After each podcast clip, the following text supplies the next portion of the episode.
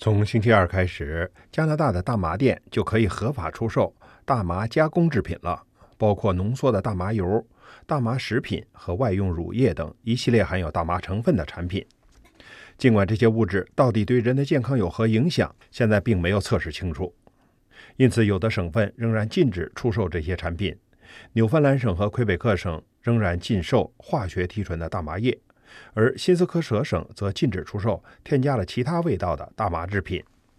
加拿大卫生部此前曾表示，尽管已经测试了大麻油中的成分，但对化合物加热后散发的蒸汽还未进行测试。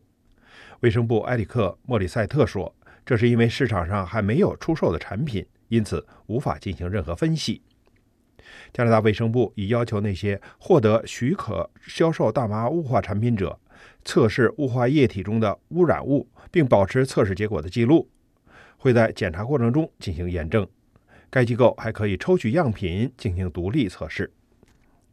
根据美国的统计，截止到十二月十日，今年所有五十个州的美国疾病控制中心已报告两千四百零九例病例，包括五十二例死亡。大部分病例都与吸大麻油有关，而且没有哪种品牌会略好一些。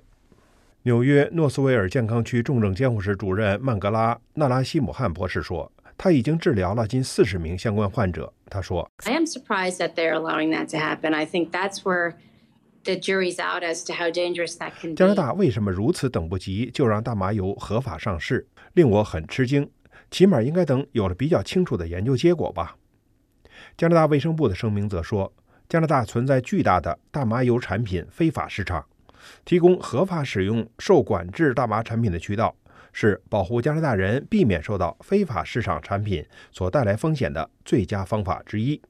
按照加拿大联邦政府对大麻油的提炼规定，除载体物质、调味剂和保持产品质量或稳定性所必需的物质外，大麻油不能包含任何可能对使用者健康造成伤害的物质。这与尼古丁电子烟的规则类似。大麻油的禁用成分包括添加维生素或矿物质、尼古丁或酒精，还有色素。而其中的维生素 E 醋酸盐被美国疾病控制中心列为与疾病爆发有关的受关注化学品。大麻中的主要精神活性成分是四氢大麻酚，一克干大麻中约含一百毫克。加拿大卫生部允许大麻油产品每包最多可含一千毫克，并允许加香味剂。而增香剂中含有丁二酮，可产生黄油的味道，它与肺病有关。而当大麻被蒸馏和浓缩时，为弥补失去的原味，又人工添加天锡。这种化学物质在预热蒸发时会产生有毒物质，包括已知的致癌物质苯。多伦多西部医院呼吸科医师马修·斯坦布洛克博士。也是加拿大医学会杂志的副总编，他说：“We don't really understand that this is a different motive. That means that they'll be going into people's lungs before they're tested in a in a vaping. 我们还没有完全了解大麻油中的化学成分，就是说还没测试清楚进到人肺里的都是什么。政府就说没什么可担心的了，可以继续销售大麻油产品。实际上，到上周二为止，加拿大公共卫生局已收到十四例与大麻油相关的肺部疾病报告。”其中三起发生在不列颠哥伦比亚省，两起发生在新布伦瑞克省，四起发生在安大略省，五起发生在魁北克。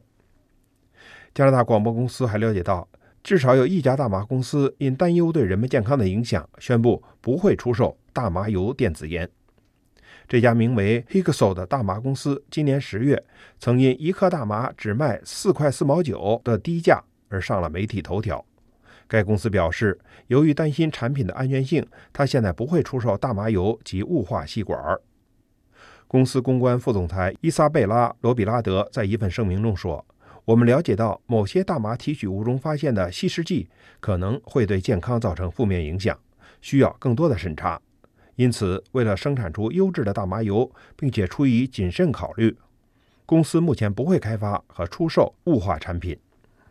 罗比拉德说。无论在合法和非法的市场上，大多数大麻油甚至尼古丁电子烟液中都含有合成液，